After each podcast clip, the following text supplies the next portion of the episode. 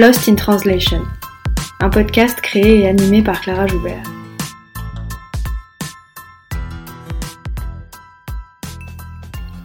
Lost in Translation, c'est un podcast sur la traduction et l'interprétation pour que celles et ceux qui parlent toujours avec les mots des autres puissent s'exprimer avec les leurs. Lost in Translation, c'est un film de Sofia Coppola, sorti en 2003, dans lequel deux personnages, interprétés par Bill Murray et Scarlett Johansson, sont perdus à Tokyo au milieu d'une culture qu'ils ne comprennent pas. C'est un film sur le désarroi, sur le malaise. Le déphasage des personnages est à la fois spatio-temporel, culturel et linguistique. Lost in Translation, c'est aussi une expression anglophone qui dit les écueils de la traduction en désignant ce qui disparaît. Des mots, des phrases qui perdent de leur subtilité ou de leur signification quand ils sont traduits d'une langue à l'autre. On parle effectivement beaucoup de la traduction pour en pointer les faiblesses, les difficultés et les ratés. Une traduction est toujours conçue comme moins bonne que l'original. Elle ne peut être autre chose qu'une pâle copie, une reproduction au rabais, quand elle ne trahit pas tout simplement le texte. On considère que l'interprète doit s'effacer à tout prix et donner l'illusion de la transparence et de la neutralité. Ici, dans Lost in Translation, j'invite des interprètes, des traducteurs, des traductrices, mais aussi des chercheurs et des chercheuses dans ce domaine pour parler de leur métier, de ses enjeux, mais aussi de leur rapport à la langue et au langage, et pour en finir avec cette invisibilité. C'est un épisode un peu différent aujourd'hui. Nous sommes non pas deux mais trois à discuter autour du micro. J'ai invité Inès, une collègue doctorante à McGill, et Anne-Marie, également doctorante à Concordia, pour partager notre expérience autour de nos thèses en traductologie. Bonjour Inès, bonjour Anne-Marie. Bonjour. Merci beaucoup d'avoir accepté mon invitation. Alors, c'est un épisode un peu particulier aujourd'hui parce que d'habitude on est deux, aujourd'hui on va être trois parce que nous sommes toutes les trois doctorantes en traductologie et j'avais envie de faire un épisode sur ce que c'est que la thèse en traductologie. Alors est-ce que pour ça, vous pouvez commencer par vous présenter et présenter votre parcours scolaire et vos études avant d'arriver en thèse Inès, est-ce que tu veux commencer? Oui, avec plaisir. Euh, bah, donc, je m'appelle Inès, euh, je suis en première année de thèse ici à McGill euh, et en traductologie bien sûr, mais j'ai pas du tout fait de traduction avant, enfin peu en tout cas. j'ai fait une licence donc au Québec, c'est un baccalauréat en études, en études anglophones, littérature, linguistique. Il y avait quelques cours de traduction, mais assez peu. Et ensuite, j'ai fait un master, donc une maîtrise euh, de, pareil, langue et littérature anglaise, option journalisme. Je me dessinais plutôt à être journaliste. J'ai fait un stage là-dedans, ça m'a plu. Euh, et j'ai fait une année de recherche aussi à l'université de Berkeley. et par contre, j'avais pas du tout aimé la recherche à cette époque-là. Je me suis dit non, hors de question, c'est pas pour moi. Mais parce que je travaillais pas sur mon propre sujet aussi, j'assistais une équipe de recherche. Euh, et, du coup, j'ai travaillé. J'ai travaillé dans la communication, j'ai été professeur d'anglais. Euh, mais euh, il me manquait un petit quelque chose, je pense. j'ai beaucoup réfléchi, ça m'a pris plusieurs années avant de concrétiser ce projet de, faire une, thèse ici à McGill. Et voilà, j'ai finalement sauté le pas l'été dernier, fait quasiment. Merci. Et toi, Anne-Marie? Oui, ben, d'abord, merci de m'avoir euh, invité, de nous avoir invités. Euh, moi, mon parcours est en quelque sorte atypique dans la mesure où j'ai euh, travaillé comme rédactrice, traductrice pendant une bonne quinzaine d'années, si c'est pas plus, avant de faire un retour aux études en 2015. Donc, en 2015, je suis retournée aux études à Concordia pour faire une maîtrise en traductologie. Euh, mon mémoire portait sur la traduction de l'humour en science-fiction féministe. Donc, euh, précisément, j'avais travaillé sur le roman de Joanna Ross, The Female Man, qui a été publié en 1975 et qui a été traduit en France. le nom, euh, évidemment, du traducteur m'échappe, mais qui avait été traduit et intitulé L'autre moitié de l'homme. Donc, juste avec le titre, on aurait pu, on aurait pu euh, en, parler, euh, rédiger longtemps là-dessus. Et puis, ben, je me suis sentie tellement bien euh, dans ce milieu-là qui était nouveau pour moi, puis qui était aussi stimulant intellectuellement, que j'ai décidé de poursuivre mes études. Et donc, à l'heure actuelle, je suis candidate au doctorat en études individualisées à l'Université Concordia. Très bien. Et ben, moi aussi, je vais me présenter du coup. alors, en France, j'ai commencé par faire Cagne, Hippocagne, spé, spé anglais. Donc euh, à la fin j'ai obtenu euh, une licence ou l'équivalent d'un baccalauréat au Québec. Puis j'ai intégré l'école normale supérieure Paris-Saclay où j'ai fait un master 1 puis un master 2 en littérature anglophone, en recherche en littérature anglophone. Et ça me plaisait beaucoup, mais moi aussi il me manquait quelque chose. Et il me restait un an à l'ENS dont je ne savais que faire et j'ai fini par faire un master 2 de recherche en traductologie à Paris 3 en me disant j'aime bien la traduction, ça va m'intéresser, et au pire, je continue pas là-dedans, et c'est juste pour, euh, pour m'ouvrir un peu. Et j'ai fait un mémoire sous la direction d'Isabelle Colomba, et en fait, j'ai adoré cette année, euh, j'ai adoré la découverte de cette matière. Ça m'a vachement plu, et, euh, et j'ai trouvé ce qui me manquait dans la littérature, parce que je faisais de la traduction littéraire, mais c'était d'un point de vue traductologique et non plus purement littéraire. Donc j'ai adoré, c'est comme ça que j'ai continué en fait la recherche en traductologie, c'est comme ça que j'ai atterri en thèse. Alors, on va peut-être commencer par euh, le début. Qu'est-ce que c'est que la traductologie? Grande question. Ouais.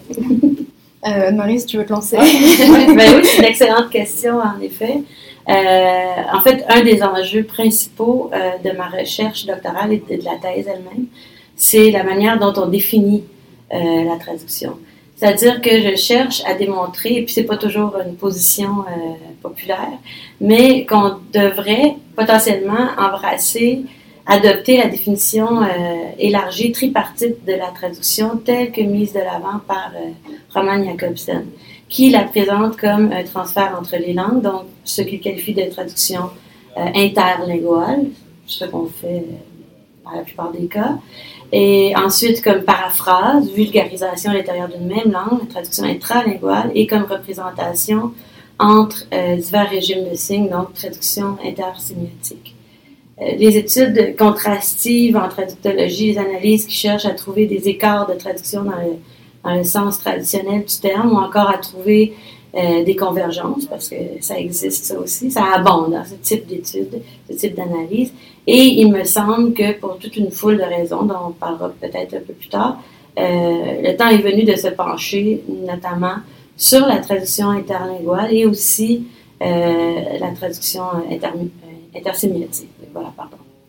Euh, ce que font, euh, dans le cas de la traduction interlinguale, c'est ce que font les, journalistes au moyen de la vulgarisation des enjeux sociaux, des décisions politiques ou législatives, peu importe, qu'ils présentent au public. Donc, à mon sens, le journaliste, euh, pour, reprendre cet exemple-là, qui fait office souvent de traducteur, pour ainsi dire, le journaliste travaille activement à reproduire le discours dont on lui a confié la transmission ou la transformation pour un public ou pour une culture cible.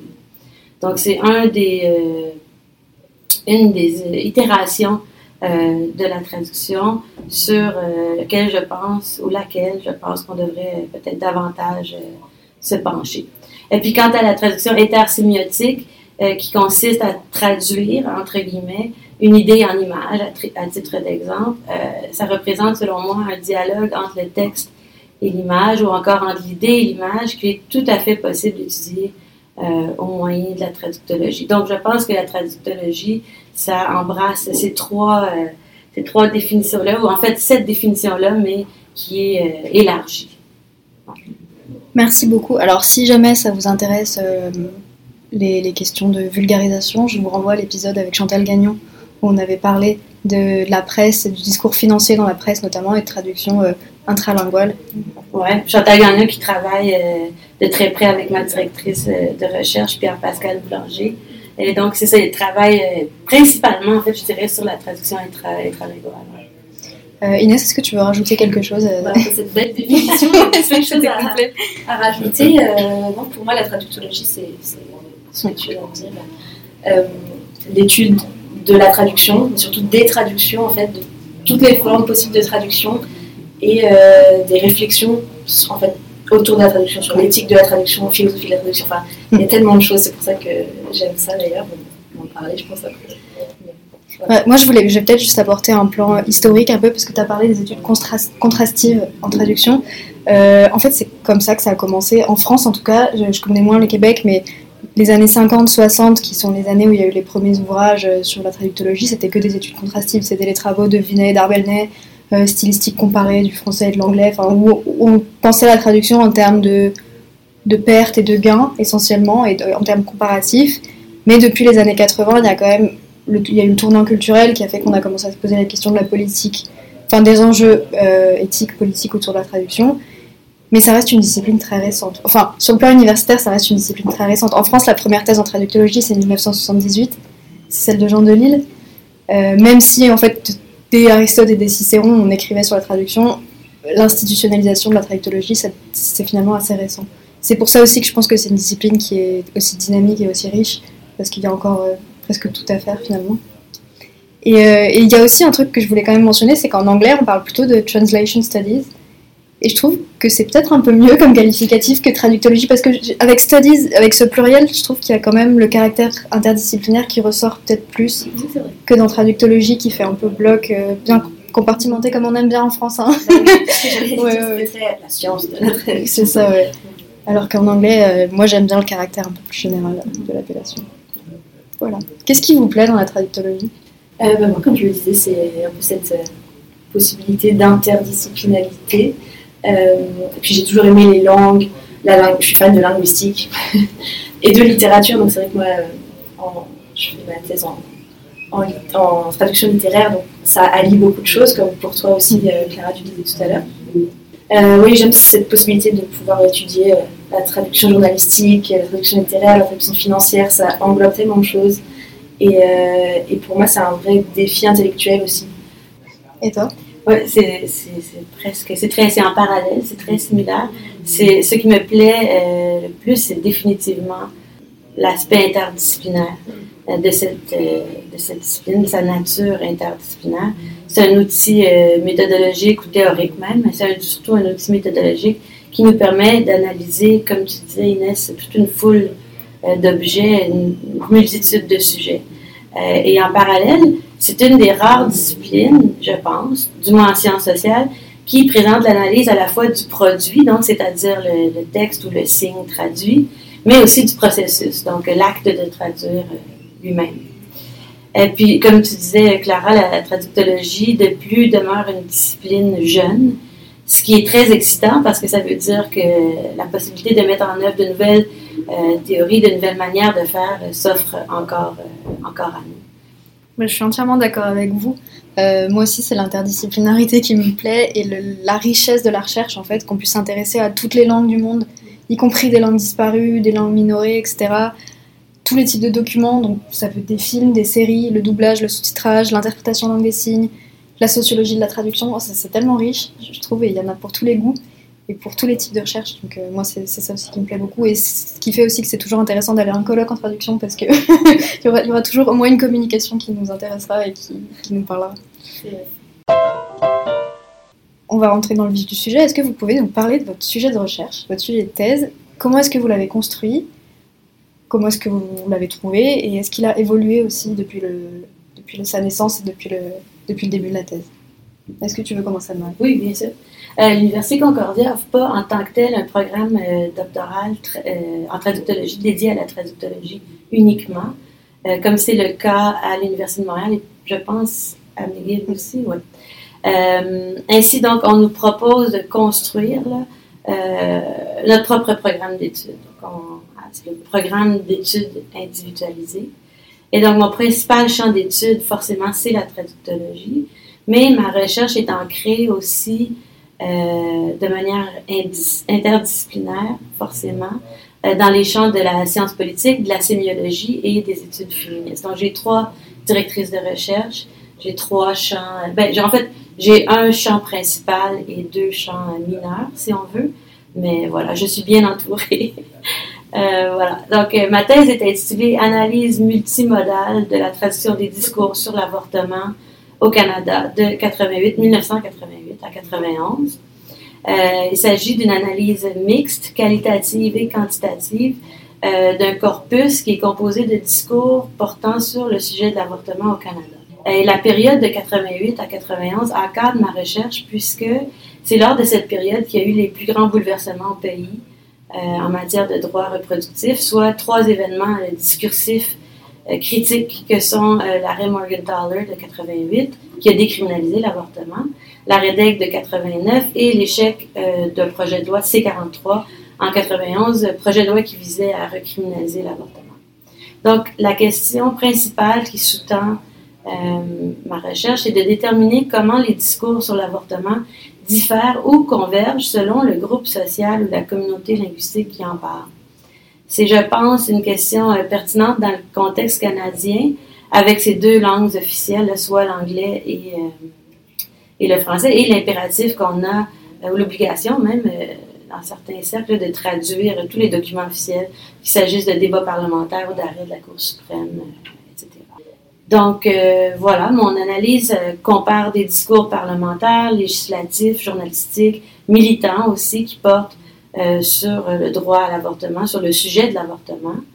Et en somme, je cherche à comprendre comment s'organisent les rapports de force qui sous-tendent ces discours sur l'avortement et de quelle manière, surtout, euh, l'acte de traduire a contribué euh, à, leur formation.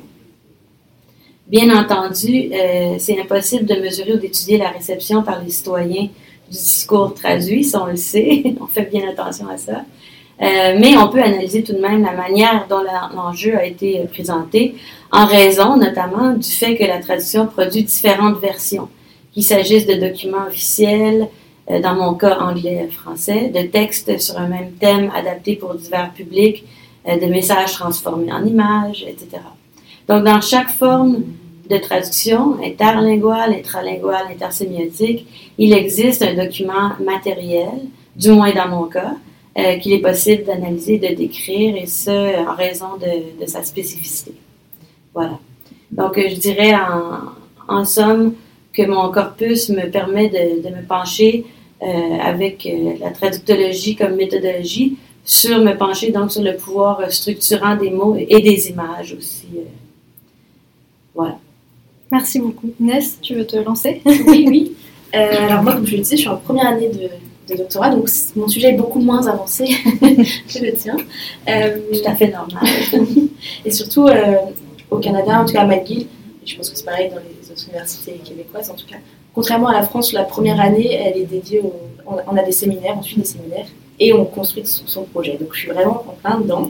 Euh, mais euh, je m'intéresse en fait à la traduction de la littérature jeunesse et surtout à la traduction des mots inventés, des néologismes entre, en littérature jeunesse. Euh, donc moi j'étudie un corpus qui va du 19e siècle avec Édouard Lear, Lewis Carroll, qui a écrit La Pays de Merveille notamment, euh, jusqu'au XXIe siècle, bien sûr Harry Potter, mais un, peu au-delà aussi.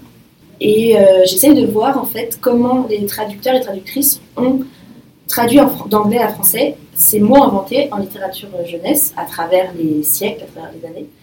Et ce que ça veut dire aussi de la littérature jeunesse, tout ça, parce qu'au au début, déjà les œuvres étaient assez peu traduites, surtout celles qui comprenaient des, jeux de mots, des mots inventés, tout ce qui est un peu nonsense, euh, c'était pas traduit en français, euh, en tout cas pas tout de suite, il a fallu attendre souvent euh, très longtemps, plusieurs années, voire un siècle, dans le cas d'Edouard Lire.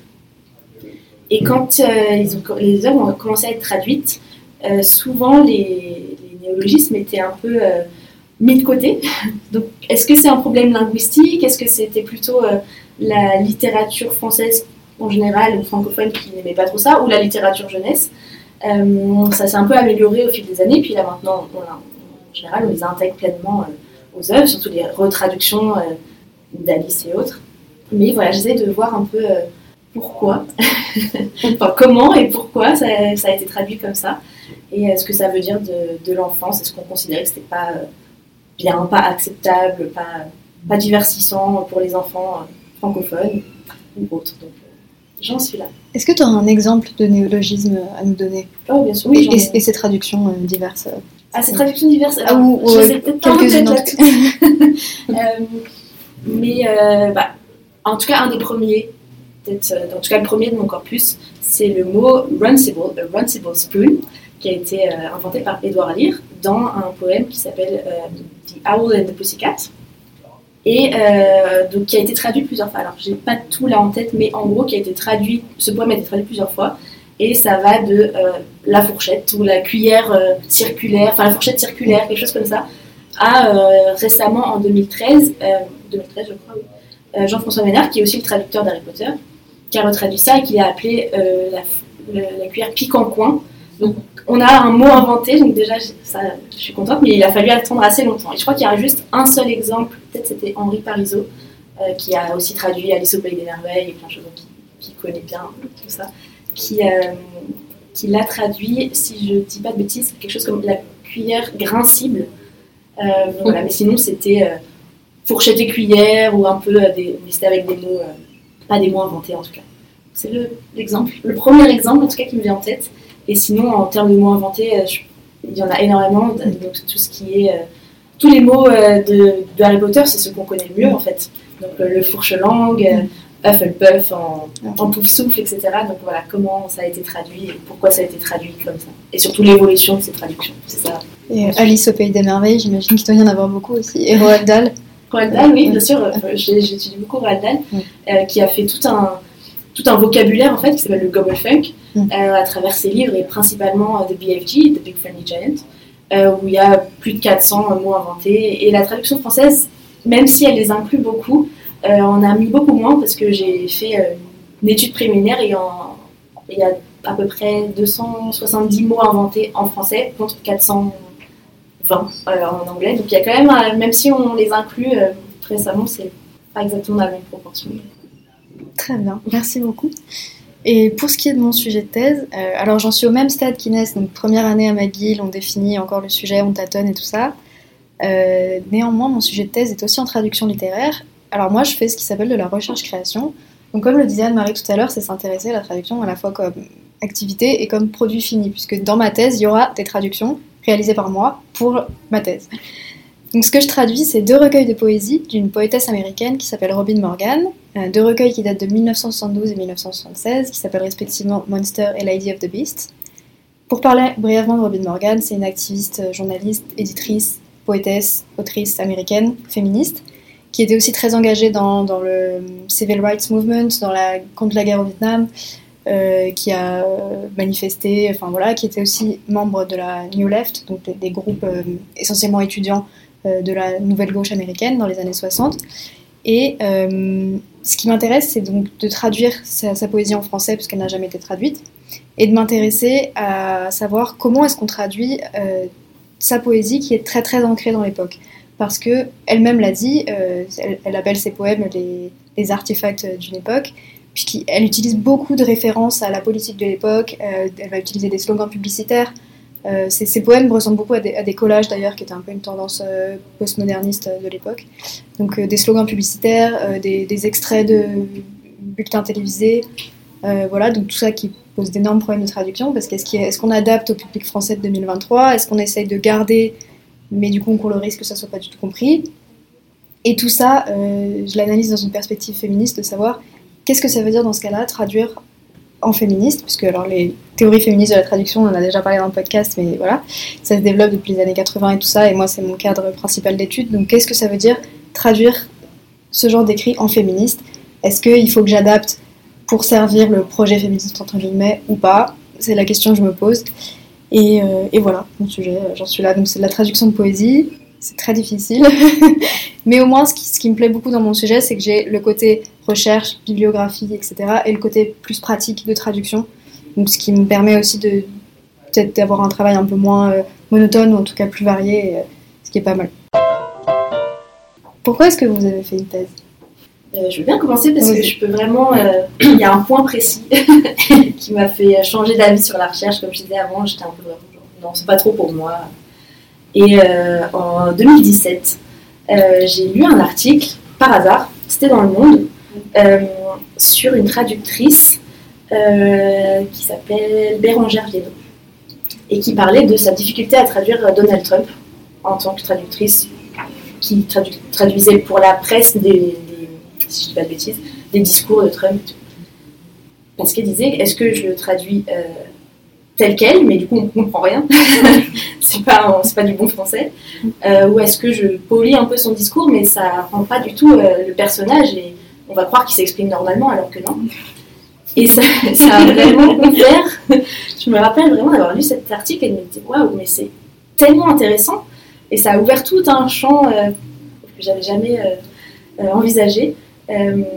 Sur la traductologie, j'ai commencé à lire plusieurs articles comme ça dans la presse, mais aussi après euh, des articles scientifiques euh, de traductologie. Et j'ai longtemps hésité à faire une thèse en traduction journalistique, vu que j'avais fait des études en journalisme avant, euh, notamment sur ça, les discours de Trump. Et puis je me suis dit, j'ai pas envie de lire autant de discours de Trump pendant des années.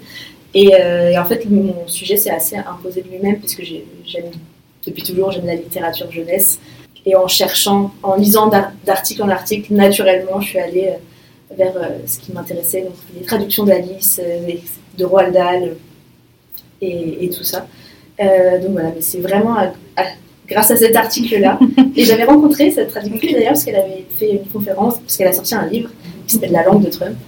Et, elle l'a dédicacé en disant bonne chance pour le doctorat. Quand j'aurai fini, je retournerai à la main. On invitera la soutenance. le sujet n'a plus rien à voir, mais, mais c'est grâce à elle que je me suis lancée dans, dans la traductologie. Merci beaucoup. On sait jamais, il va peut-être revenir. peut-être d'autres. Ça sera peut-être encore d'actualité dans deux ans. Euh, ben moi, c'est euh, d'abord et avant toute chose, parce que la question euh, des droits reproductifs, de la gentilité des femmes, c'en est un qui me passionne, mais qui me mobilise surtout. Et puis aussi, en parallèle avec ça, bon, étant donné que j'avais déjà une expérience professionnelle en tant que traductrice et rédactrice et que j'avais fait euh, j'ai pas fait un bac en traduction j'ai fait un bac en rédaction et composition française à l'UQAM mais après ça et à temps perdu si on si on peut dire euh, pendant que je travaillais au journal Voir j'ai fait ici à McGill deux certificats en traduction euh, professionnelle. Donc j'avais des, des, des, connaissances en traduction mais en traductologie non. Mais quand j'ai sauté dans ma maîtrise et que j'ai fini de rédiger mon, mon mémoire de maîtrise, euh, j'ai réalisé que la traductologie, euh, c'est un outil euh, particulièrement bien adapté pour aborder les, la traduction des discours ou les discours comparables bilingues ou encore même les discours visuels. donc, c'est un outil particulièrement bien adapté à euh, l'étude de ce sujet-là. Surtout au Canada, parce que, comme je l'ai mentionné, euh, on a deux langues officielles et tous ces discours, euh, pour ainsi dire, officiels sont nécessairement traduits. Donc, au moyen de, de l'étude de tous ces discours-là, le parlementaire, législatif, militant, j'ai voulu chercher à comprendre comment l'activité traductrice a pu recontextualiser la question de l'avortement au Québec et au Canada, donc en français et en anglais, parce que les divergences dans l'accès à l'avortement, encore aujourd'hui, en 2023, sont énormes. Alors, je sais pas, on verra, là, je sais, c'est une hypothèse, mais à mon sens, il y a une, euh, et on voit qu'il y a des divergences dans le vocabulaire employé pour parler de, de l'avortement français et en anglais. Et donc, à mon avis, forcément, il y a un lien entre ça et la perception euh, des citoyens et donc forcément de l'accès aussi euh, aux soins reproductifs là, pour, euh, pour les Canadiennes et pour les Québécois. Donc voilà, c'était, surtout ça mon impetus. et moi, pourquoi j'ai fait une thèse? Je dirais que c'est essentiellement parce que j'aime beaucoup la recherche, pour le coup. Et ça, dès que j'ai commencé, dès la, première année de la maîtrise, dès que j'ai commencé à faire de la recherche, ça m'a plu. Donc la thèse, c'était un peu le prolongement logique de ça. Mais j'ai pas réussi à me lancer tant que j'avais pas trouvé euh, une discipline qui me plaisait en même temps. Enfin voilà, quand je faisais de la littérature, je me voyais pas faire une thèse. Et c'est quand j'ai commencé la traductologie que je me suis dit, ah oui, en fait, ça vaut le coup d'y passer 3, 4, 5 ans. Et, euh, et donc, c'est ouais, plus la traductologie qui m'a donné envie de faire une thèse que, que l'autre sens. Je me suis pas dit d'abord je vais faire une thèse et ensuite euh, j'ai cherché quoi. Bah, c'est un peu comme moi en fait, parce que c'est vrai que quand j'ai fait mes études, je me voyais pas forcément faire une thèse. J'avais fait de la recherche un peu, enfin pas par hasard, mais comme ça pour voir. Et c'était pas euh, du tout en traductologie, donc je ne sais pas non.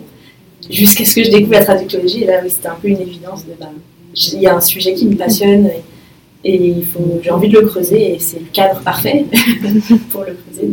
Pareil. Euh, comment est-ce que vous travaillez? À quoi ressemble on, me demande tout le temps, hein, mais alors en fait, qu'est-ce que tu fais?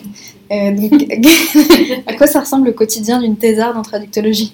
Bah, Comme je le disais, la première année, en tout cas, euh, c'est un peu particulier ici au, Québec, puisque je suivais, je devais suivre des séminaires, donc des cours. donc j'avais des devoirs à rendre, vraiment comme la suite du master, de la maîtrise. et, et aussi, je suivais un séminaire de projet de thèse où on continuer de développer son projet pour le rendre et tout. Donc, euh, donc là, pour ma première année, c'était euh, un peu comme, euh, comme beaucoup connaissent en, master, en maîtrise, ou d'aller en cours et de continuer de faire un projet parallèle en, même temps. J'ai la chance ici, il y a en fait un bureau des doctorants, donc on se retrouve souvent pour travailler ensemble. Donc mes journées, c'était sur d'aller au bureau, en fait. d'aller au bureau, travailler, d'aller en cours. Euh, j'avais un, un, boulot euh, à mi-temps à côté aussi. Donc, c'est vrai que j'ai eu une année assez chargée, mine de rien. Passer du temps à la bibliothèque, travailler depuis des cafés. Et euh, sur quoi je travaille bah, Comme je te disais, sur mon sujet. Donc là, je lis beaucoup. Mm. J'essaye d'écrire, mais d'écrire mon projet, puisqu'on a un projet de proposition de sujet à rendre. donc voilà sur quoi je travaille mes journées de cette année, c'était vraiment ça. Ouais, c'est beaucoup de lecture, euh, parce qu'en fait, on est censé savoir à peu près tout ce qui s'est fait dans notre champ disciplinaire depuis le début. Donc, c'est vraiment énormément de, lecture toute la journée, mais pas une lecture passive. Quoi. Il faut prendre des notes, il faut comprendre, il faut mettre les, tout ce qu'on lit en relation, euh, essayer d'extraire un peu l'essence de ce qui va pouvoir nous servir. Donc, c'est une lecture euh, active et très fatigante et très intense. Et aussi, il y a, bah, comme tu l'as dit, il y a en fait, quand on est en thèse, on ne fait pas du tout que écrire sa thèse. On réfléchit à des articles, des propositions de communication. Il faut se tenir au courant de, enfin, faire une, veille euh, universitaire de des colloques qui se passent, etc. Euh, et puis aussi, moi, un truc que je trouve un peu difficile, c'est qu'on n'arrête pas d'être doctorant à 18h quand on part du travail. C'est-à-dire que le soir, sous la douche, euh, on peut avoir une illumination. En plus, on est en traduction, donc je sais pas vous, mais moi, quand je regarde une série avec des sous-titres, et qu'il y a une traduction qui colle pas, le cerveau continue à tourner tout le temps. Et donc c'est ça. En fait, on est un peu, on est doctorant tout le temps. C'est un peu fatigant, mais c'est aussi très bien, très stimulant, mais c'est fatigant. Euh, moi, ben, moi j'en suis à la, je pense, cinquième année, si je Oui, c'est bien ça, cinquième année. Et donc, euh, les séminaires on en, à Concordia, je ne sais pas ici, mais à McGill, mais euh, j'ai fait mes six séminaires. Ensuite, il y avait les examens de synthèse que j'ai fait pendant la pandémie, ce qui n'a pas été euh, facile. et puis ensuite, on, a, on avait un projet de thèse quand même assez euh, volumineux et chronophage, donc qui, doit, qui a été déposé euh, il y a peut-être un an et soutenu. Donc, on doit soutenir comme on soutiendrait la thèse, on soutient aussi le projet, le projet de thèse. Donc là, j'en suis vraiment rendue à la rédaction pure et dure. Donc, comment je travaille, ça dépend des jours parce que j'enseigne euh, à Concordia en traductologie. J'ai peut-être une charge de cours par année seulement, donc c'est pas énorme, mais j'ai trois ou quatre jours semaine euh, d'enseignement de, français langue seconde pour des étudiants en génie informatique, donc ils sont en doctorat à Concordia, des étudiants internationaux et qui donc veulent intégrer le marché euh, du travail ou, ou, tout simplement la société québécoise pour de bon. Et donc, euh, voilà. Donc, trois, quatre jours d'enseignement euh, français langue seconde par euh, semaine. Donc, j'essaie de me garder, la plupart du temps, j'y arrive un 3-4 heures chaque matin pour la rédaction parce que je, je suis incapable de rédiger à un autre moment. Donc, il faut que ça soit le matin pour moi. Et puis, j'ai aussi à l'occasion des contrats de, de traduction. Euh, surtout pour euh, l'IREF, l'UQAM, donc l'Institut de recherche et d'études féministes. Et puis c'est souvent des longs textes sensibles et euh, voilà. Donc je me garde un 3-4 heures, des fois c'est plus 3 que 4, tous les matins pour, pour la thèse. Et comme tu disais, Clara, on l'a toujours derrière la tête, toujours la recherche, toujours la tête, la tête, la, thèse en tête. Et donc, j'essaie de, de, garder du temps là, pour d'autres projets, euh, pour d'autres loisirs, euh, parce que sinon, euh, ça, devient, ça devient lourd. oui, ça m'intéresse ce que tu dis sur la rédaction, le fait que tu t'écrives que le matin. ça aussi, c'est pas évident à faire parce que, enfin, nous, on n'en est pas à l'étape de la rédaction de la thèse encore, donc on n'a pas de gros chapitres à rendre ou quoi que ce soit, mais on a quand même des devoirs à rendre. Et moi aussi, il y a des moments où euh, je vais pouvoir écrire 5-10 pages d'un coup, et alors après, pendant une semaine, je suis incapable de pondre un mot, quoi.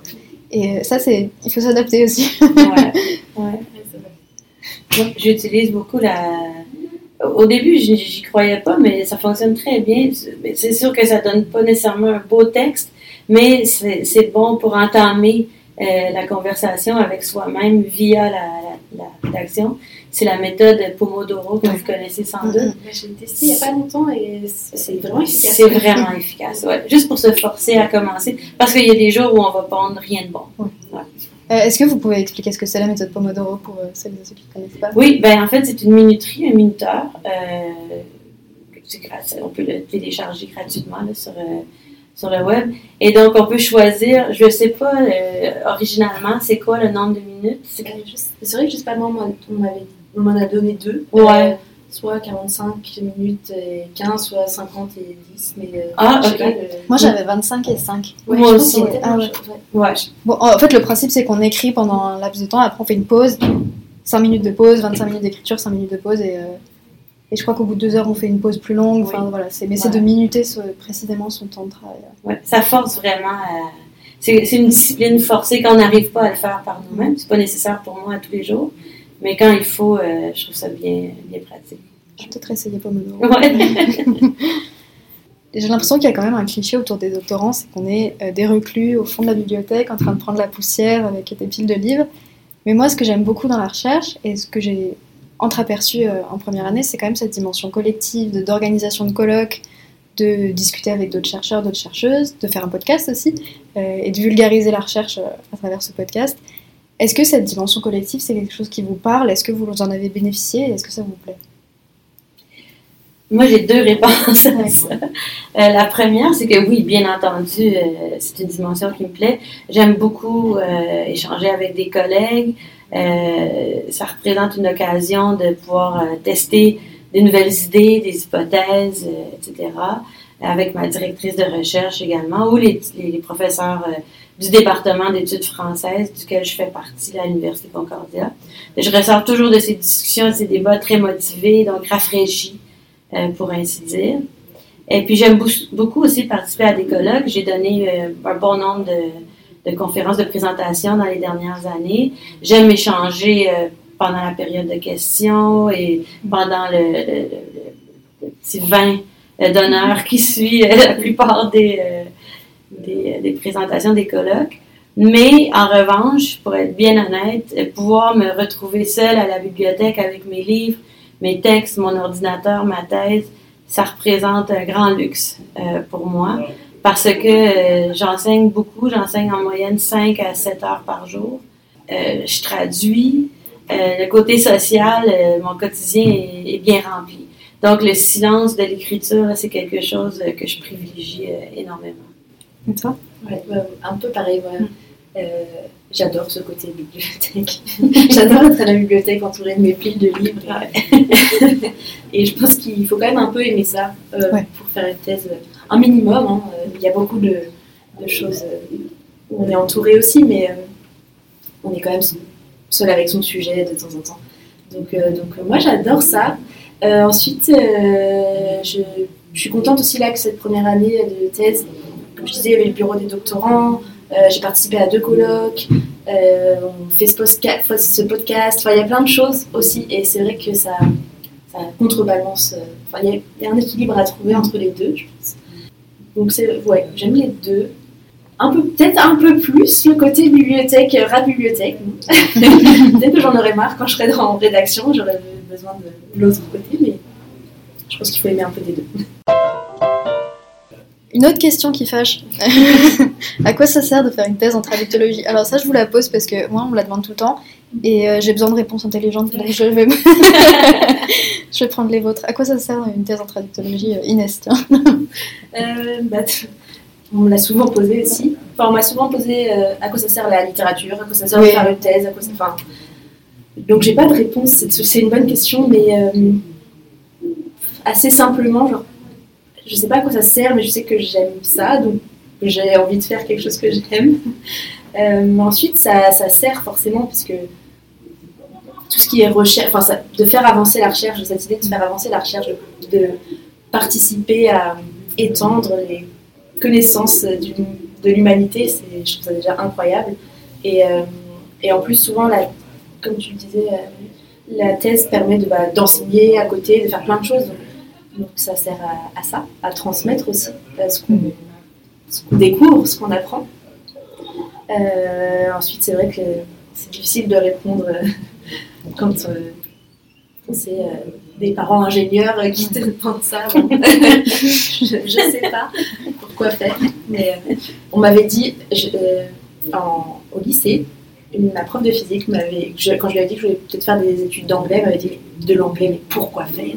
Ça m'est resté tellement longtemps cette phrase, pourquoi faire? Je ne savais pas quoi répondre, mais bon, bah, du coup, je l'ai fait quand même, et puis ça m'a amené jusque-là. Donc pour l'instant, je m'en sors, mais je ne sais pas encore pourquoi faire exactement.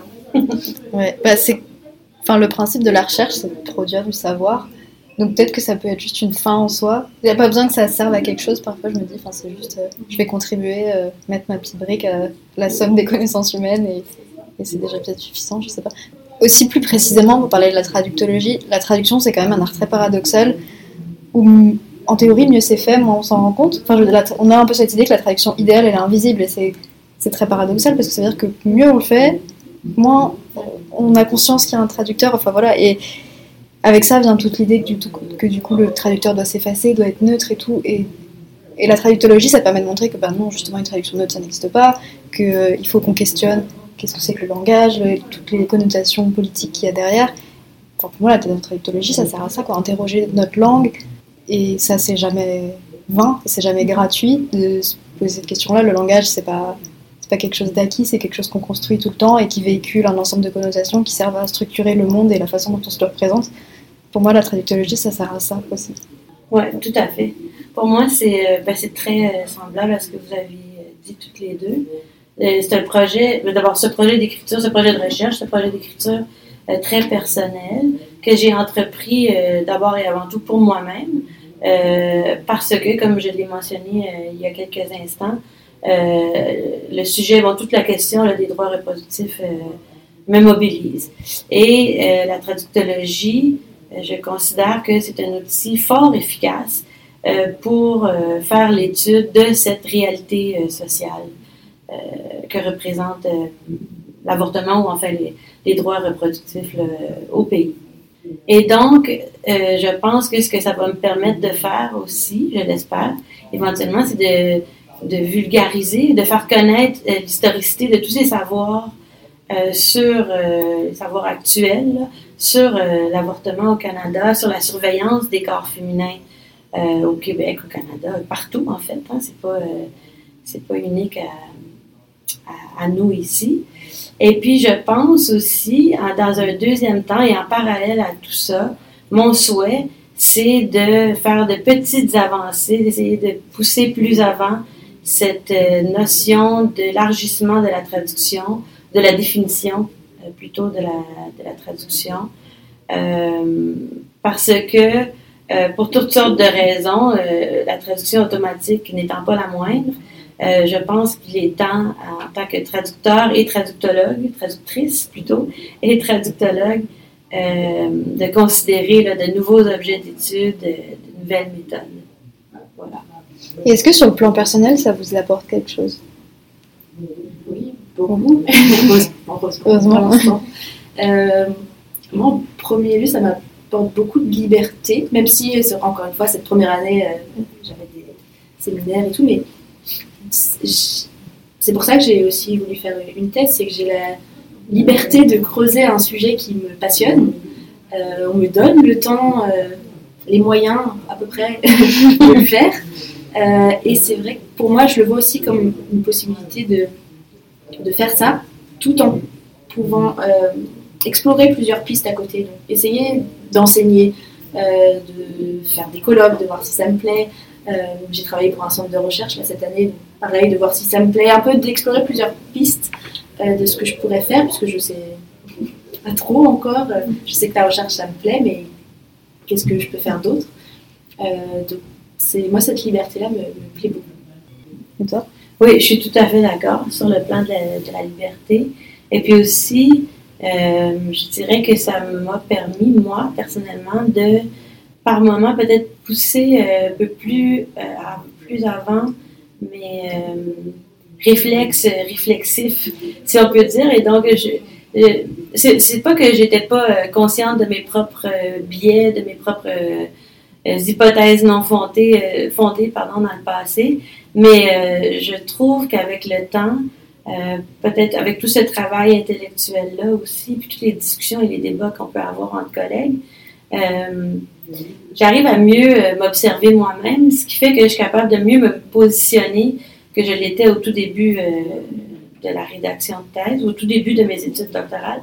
Je suis capable de mieux me positionner dans ce sujet-là, dans cette thèse-là, Et donc aussi d'avoir la confiance de ne pas avoir une espèce de constat d'objectivité que je pense qui est très encore en 2023 étonnamment et même en sciences humaines et sociales très courant. Cette espèce de postulat un peu flou et irréel d'objectivité. Donc voilà, je pense que c'est ce que, ce que ça m'a apporté.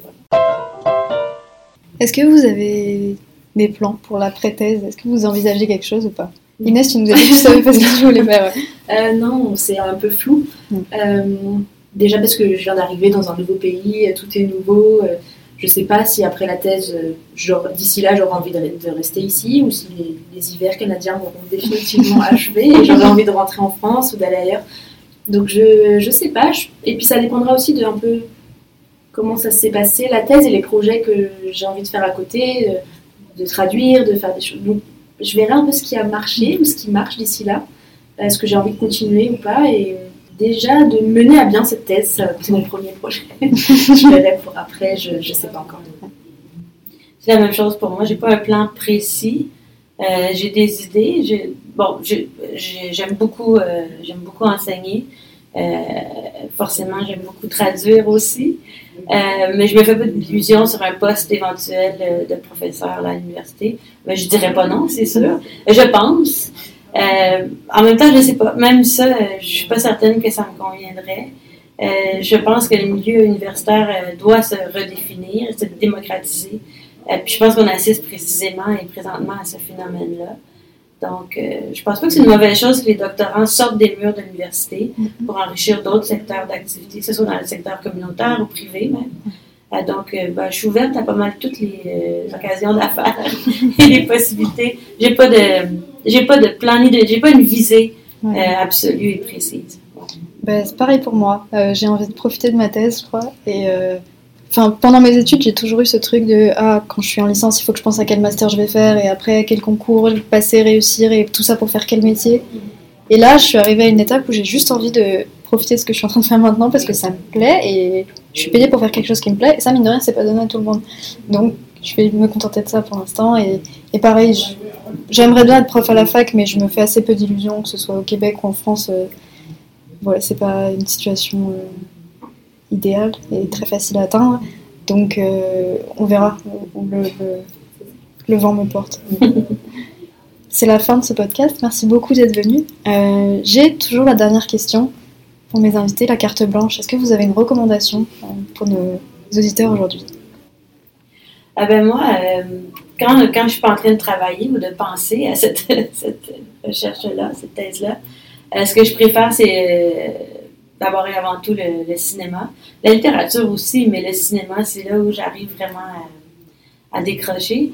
Et donc, euh, dans cet ordre d'idée, puisque je participe à ce podcast, j'ai choisi un, balado, comme on dit au Québec, un podcast euh, américain intitulé You Must Remember This, euh, qui est animé par Karina Longworth, qui est basée à Los Angeles et qui porte sur l'histoire du cinéma hollywoodien, mais précisément le, le Hollywood du début 20e siècle.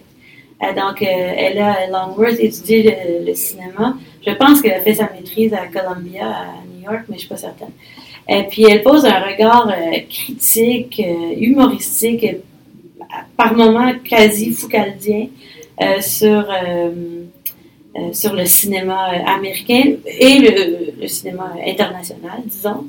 Euh, mais surtout le, cinéma américain. Et donc, après, comme je disais, elle a un sens de l'humour euh, acéré que j'adore et une connaissance euh, encyclopédique du cinéma, je dirais des années 10-20 jusqu'à 15-20, plutôt jusqu'aux années 80-90. Donc, c'est vraiment un plaisir. Et puis, ce, sont de longs épisodes qu'on peut écouter en marchant ou dans le bain ou peu importe. Donc, c'est vraiment très bien, à recommander.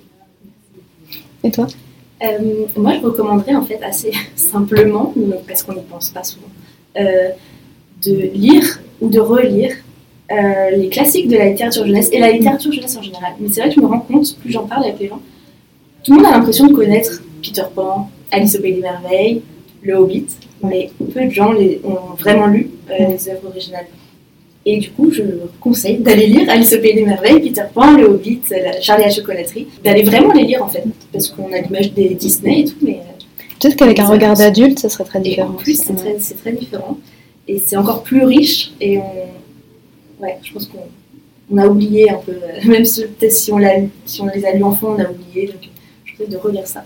Mais j'ai une autre recommandation euh, pour sortir de mon sujet de thèse euh, d'une, euh, d'une artiste, en fait, d'une musicienne qui s'appelle Joanne Radao et qui est franco-malgache et qui euh, et sa, musique euh, a ces deux influences-là.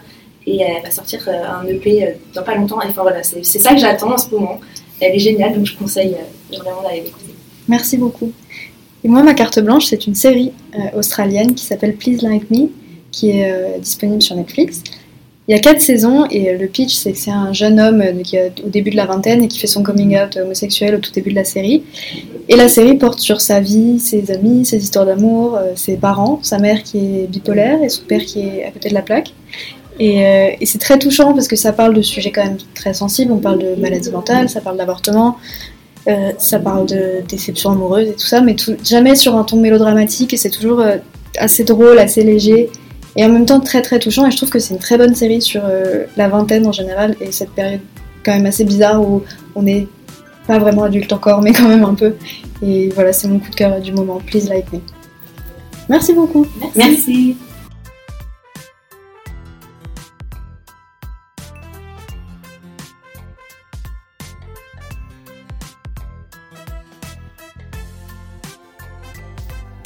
Vous pouvez écouter le podcast You Must Remember This sur Spotify, Apple Podcast ou Deezer, ou même gratuitement en ligne.